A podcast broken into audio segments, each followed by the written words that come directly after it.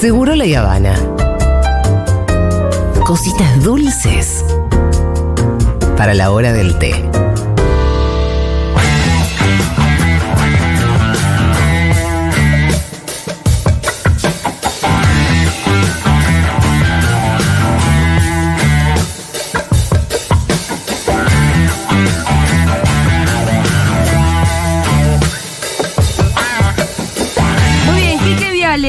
En Seguro Habana. Hola, Quique, ¿cómo estás? ¿Cómo están? Bien, vos a punto de subirte un avión. Mañana, mañana. Qué bueno. Una envidia, Quique. Sí, sí, sí, sí, sí. Tremendo. Me voy a Italia. Sí. Qué lindo. Qué lindo. Sí, sí, sí. A un encuentro de la Alianza Global por los Derechos Roma. Naturales.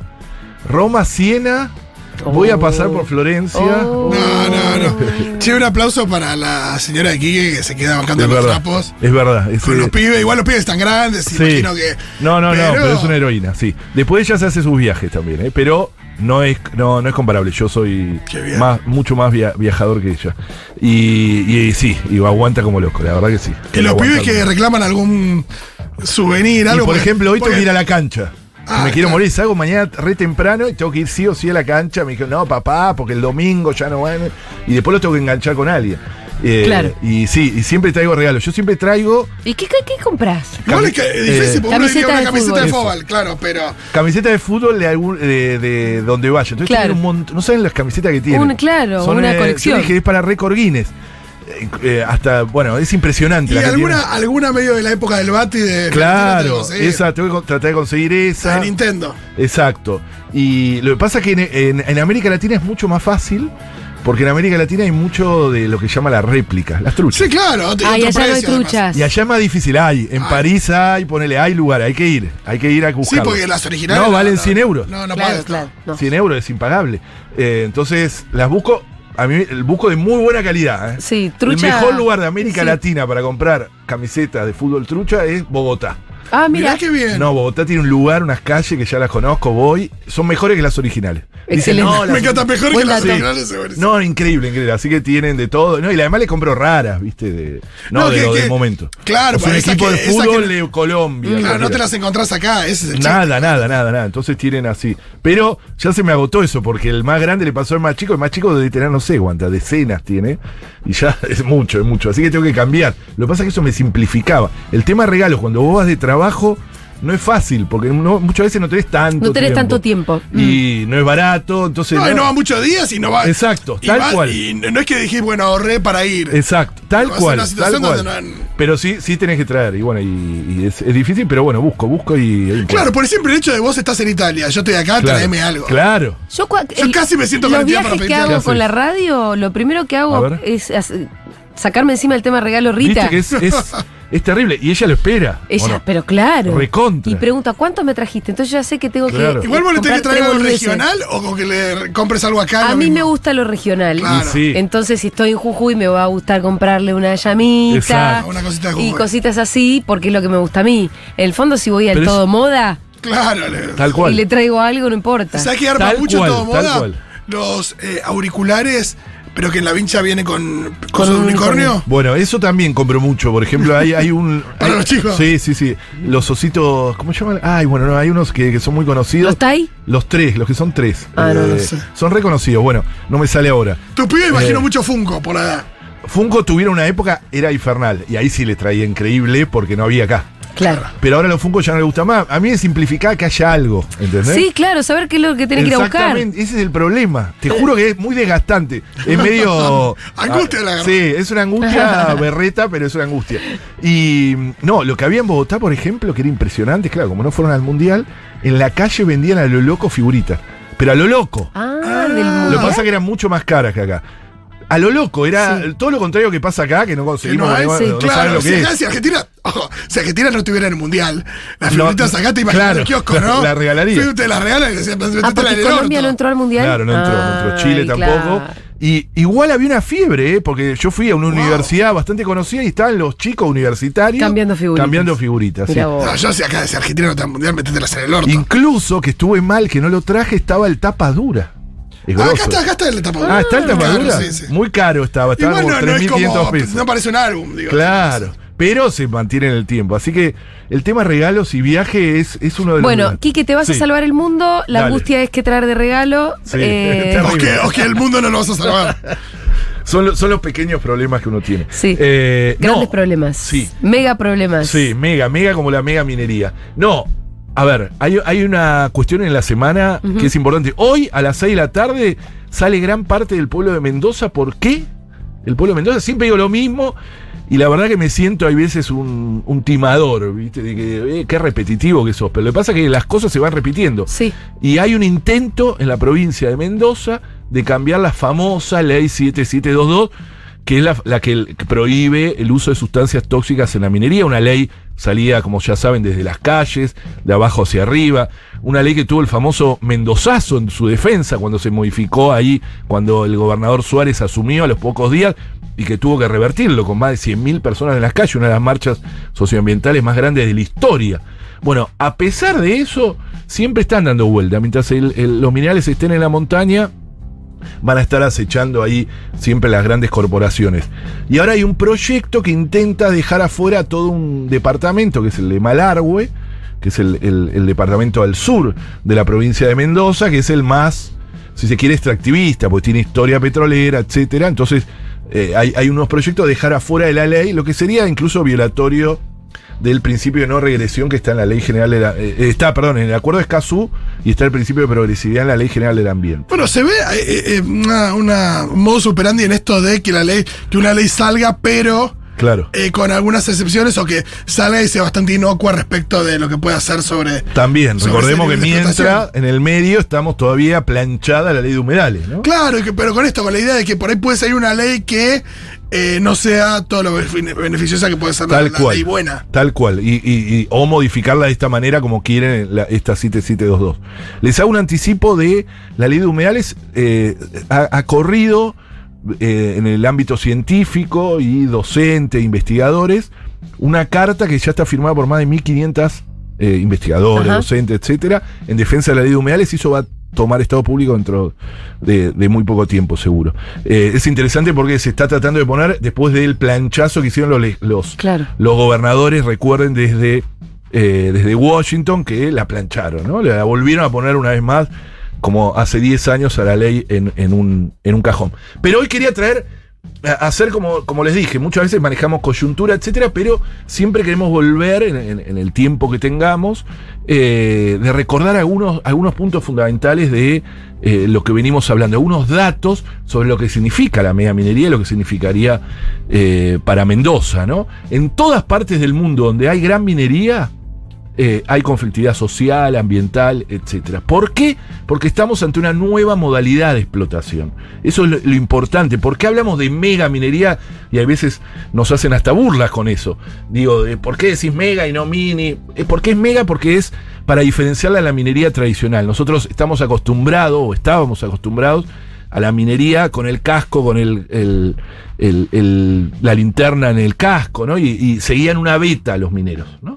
Eso prácticamente como humanidad lo hemos agotado y hemos encontrado una vuelta de tuerca que es buscar el mineral de baja ley. Es decir, ya no está en beta, sino que está diseminado, está en muy pocas proporciones en mucho territorio. Lo que hay que hacer es, literalmente es volar cerros y montañas enteras. En este afán de crecimiento ilimitado, de como si pudiésemos extraer minerales de forma ilimitada, digo como humanidad, no, no como sur global, sino como humanidad, eh, encontramos esta forma. Esta forma que en Argentina recién se instala en la década de los 90, también para diferenciarla.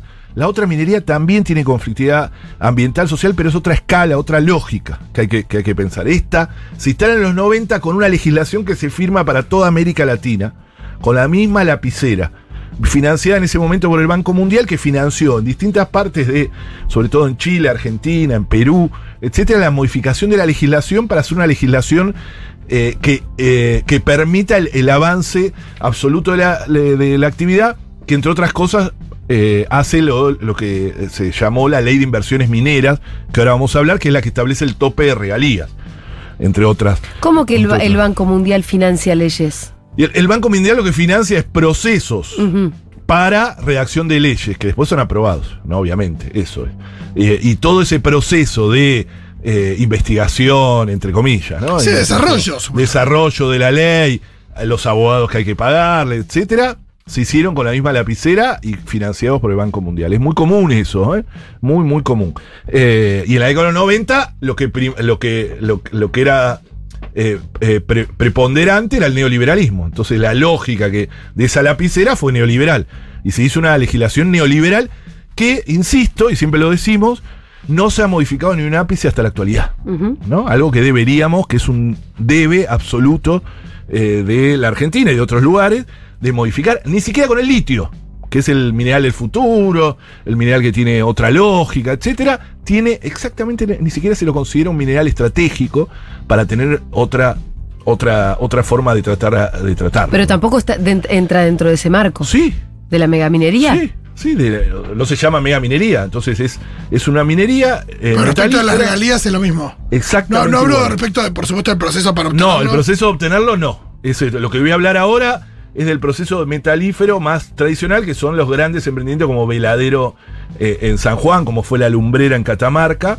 El litio tiene otra lógica que, que- que- que lo hemos hablado en algún momento y lo, lo seguiremos hablando. Eh, sí tiene la misma lógica, digo, eh, legislativa.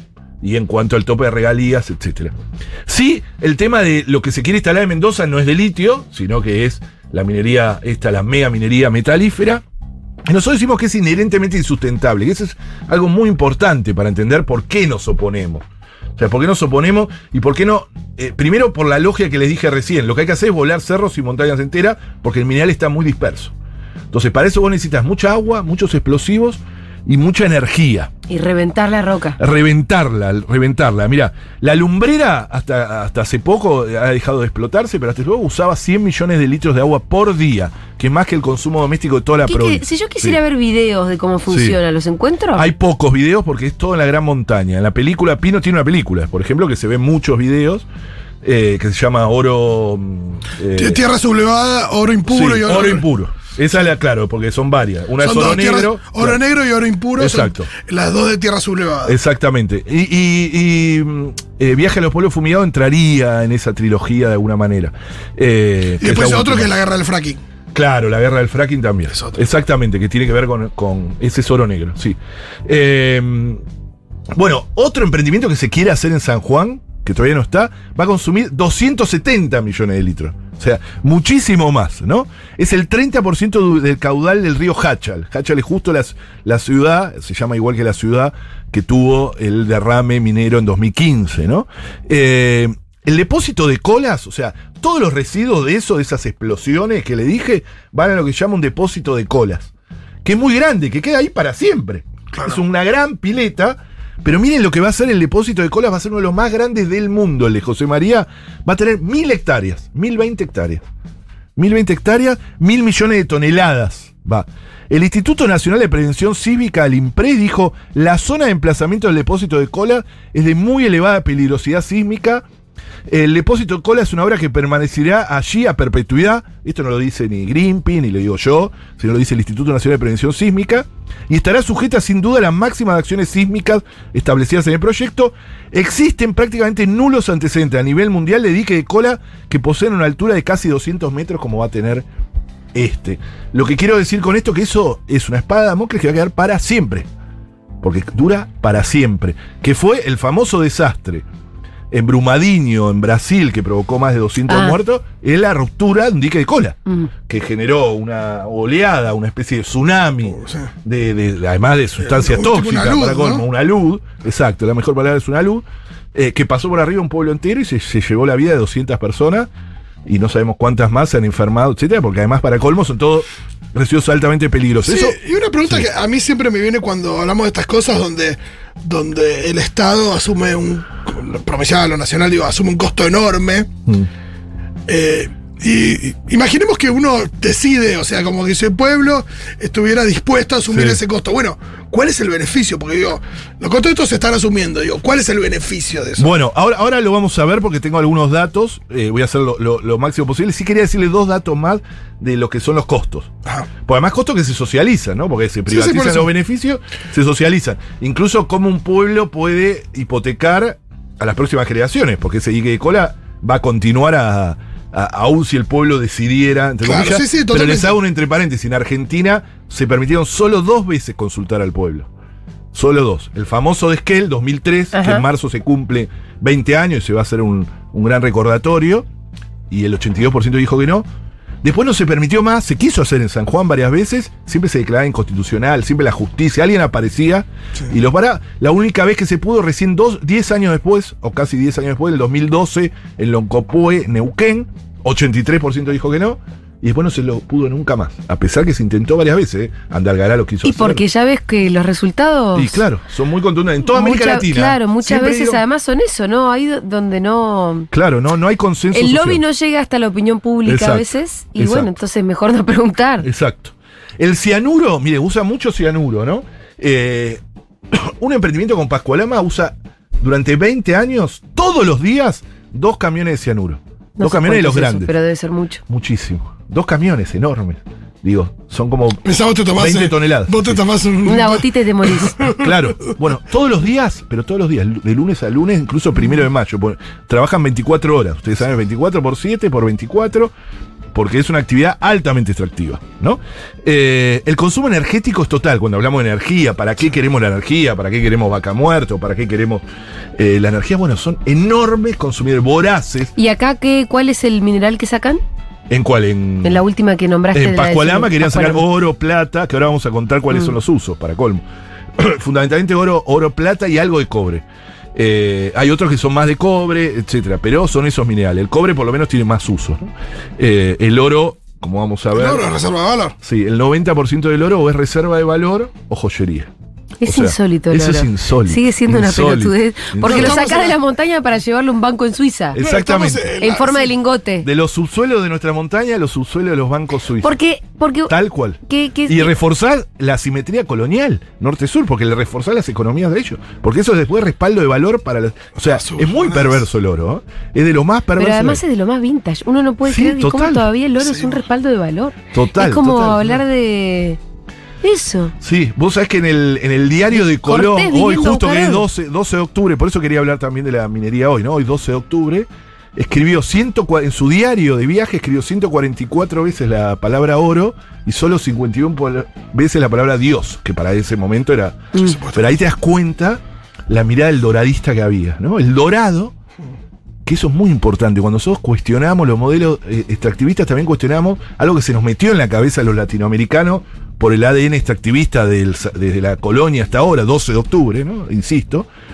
que es la mirada del doradista. El dorado era esa ciudad llena de riqueza que estaba en el imaginario de los conquistadores, pero que no existía. Que supuestamente tenía lo- el piso de oro. Todo era oro, todo era riqueza, y el que la encontraba iba a ser, obviamente, millonario por, de por vida, eh, y, y tiene que ver con ese descubrimiento súbito, como mágico. De un día para otro. Y eso juega mucho en América Latina. Y si lo ves y lo estudias, te das cuenta, ¿no? Vaca muerta nos va a salvar. El litio nos va a salvar. La locomotora minera en Colombia era. La locomo o sea, siempre hay algo que nos va a salvar. Y la verdad que nunca llega, pues se convierte como en un fantasma que nunca se Y atrapa. porque se hacen las cosas como el culo también. También, también porque continuamos con la mirada colonial, que eso también queremos romper. Por eso esta legislación la, la criticamos porque hay que modificarla. No es solo prohibir, sino también modificar. Pero tres emprendimientos mineros consumen, 13 de los decenas que están proyectados, el equivalente a una central nuclear. O sea, Tucha 1. Tucha 1 da 350, eh, 375 megawatts. Bueno, eso es el equivalente a lo que consumen tres emprendimientos.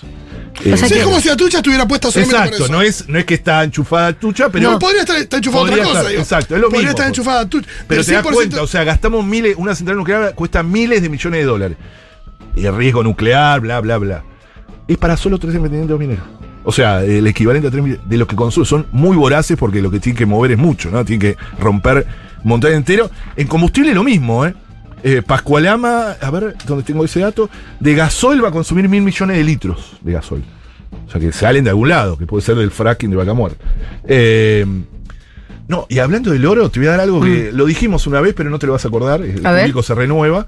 Eh, pero es un dato que siempre es muy, eh, muy elocuente del oro. O sea, todo lo que te estoy diciendo, agua, energía, 20 años, dique de cola, todo. Para Pascualama, por ejemplo, si es que se hace, que está suspendido el lado chileno, es muy probable que no se haga, porque el lado chileno está prohibido, pero son 447 toneladas de oro. Bueno, es un montón de dinero. De dinero es un montón.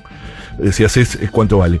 O 14 millones de onzas de oro, eh, que es el equivalente a una habitación de 3 por 3 por En oro. 2,60. O sea, este, este, Sí. este estudio, 3 por 3 Es un cuadradito. Un cuadradito. Un cuadradito 20 de años, oro. ¿Entendés?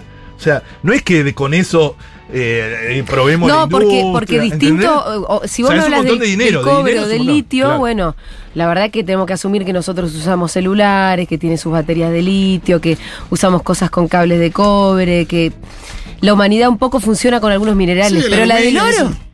Pero eso, eso también es bastante. No, no, no es relativo, sino es tener en cuenta quién usa el oro, ¿no? Y quién. Eh, paren que lo. Uy, ¿dónde lo puse eso?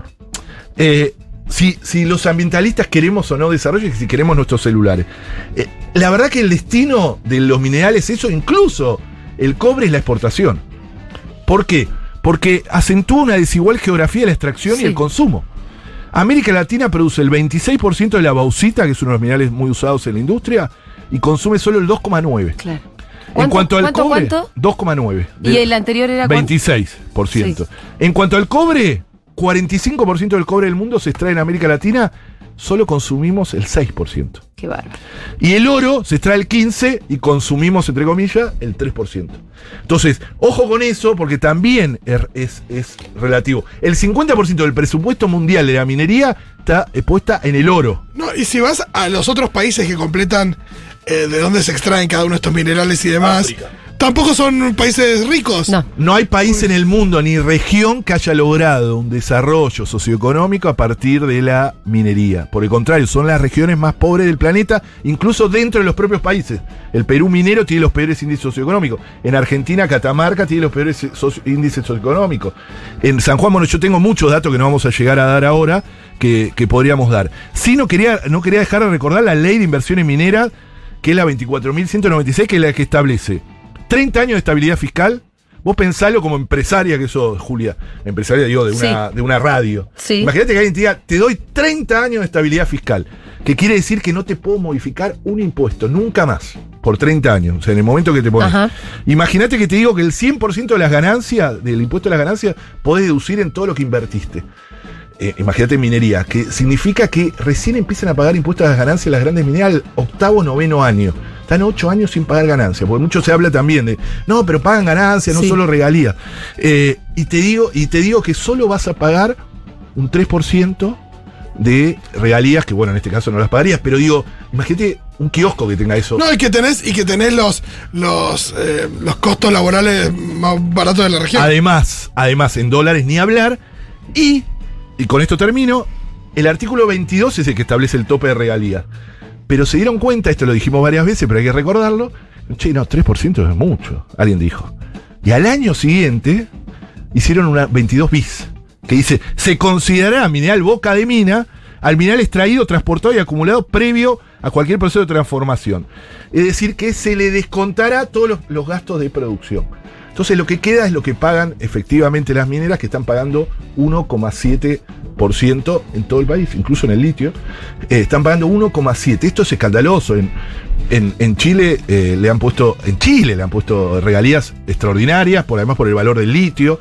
En Bolivia ni hablar, se ha nacionalizado, etcétera. Nosotros seguimos con esta legislación que hay que cambiarla urgente. Gracias, Quique. Muchas gracias. Buen viaje, señor. Gracias, nos vemos. A ver qué nos trae a nosotros. Es verdad. no, no te angusties, Quique, no, No, traigas nada.